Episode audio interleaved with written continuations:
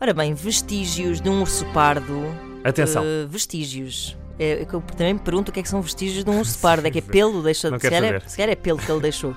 Foram encontrados na região do Barroso. Portanto, a SIC Notícias fez um post no Facebook com o seguinte título: Será que há um urso no norte do país? Comentário de Catarina Ramos: Sim, existe. É o meu ex que mora lá. Não me obriguem a vir para Aruba. Hihi. Vale a pena lembrar a gargalhada de Lili Canessas. É pá, sim, sim,